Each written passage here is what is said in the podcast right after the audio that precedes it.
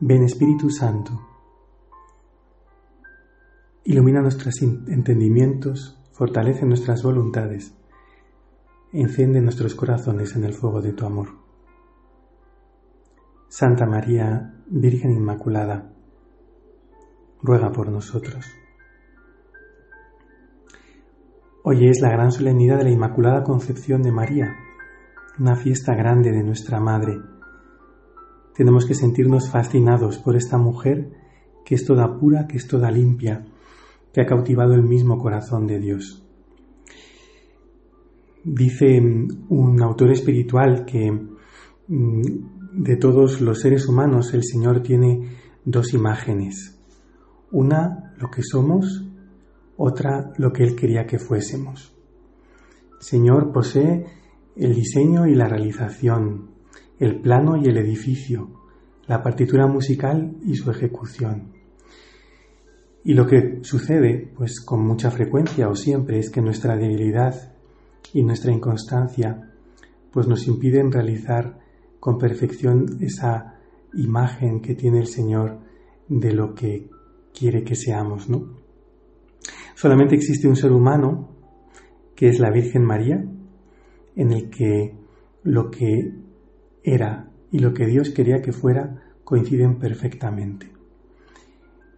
En la Virgen reina una perfecta conformidad entre lo que Dios pensó que fuese y lo que es en realidad. Esta es la Inmaculada, ¿no? que nunca negó nada a Dios. Por eso, en este tiempo santo de Adviento que estamos celebrando, en el cual nos estamos internando, la Virgen hace a manera de faro luminoso. Igual que los faros se construyen en las costas para que los barcos pues, puedan ver la ruta segura, ¿no?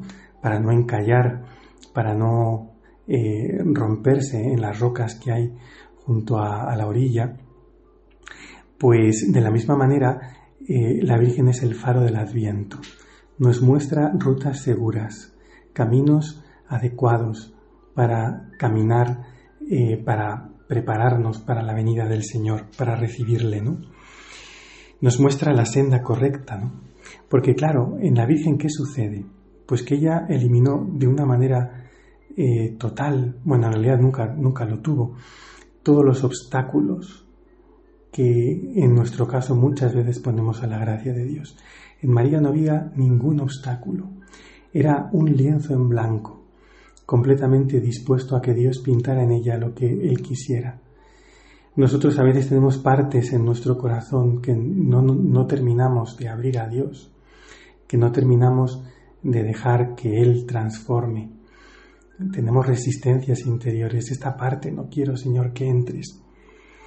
Por eso nos ayuda mucho en este tiempo de Adviento eh, este, esta actitud de la Virgen, ¿no? este eh, hágase en mí según tu palabra, Señor, lo que quieras, lo que quieras.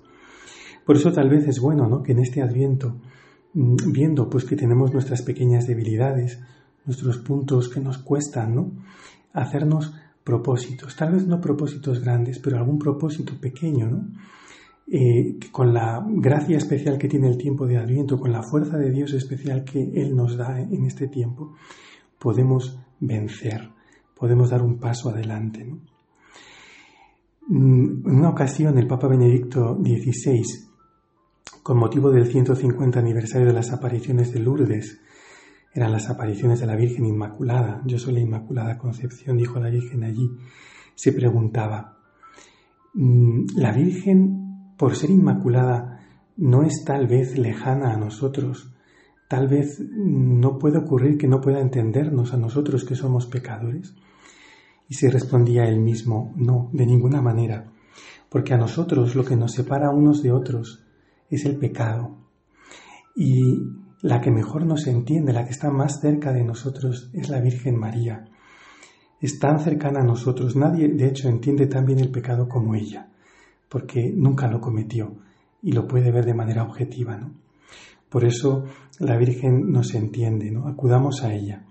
Mm, el pueblo fiel lo, lo comprende muy bien y por eso miles y centenares de miles de personas acuden a sus santuarios. ¿no?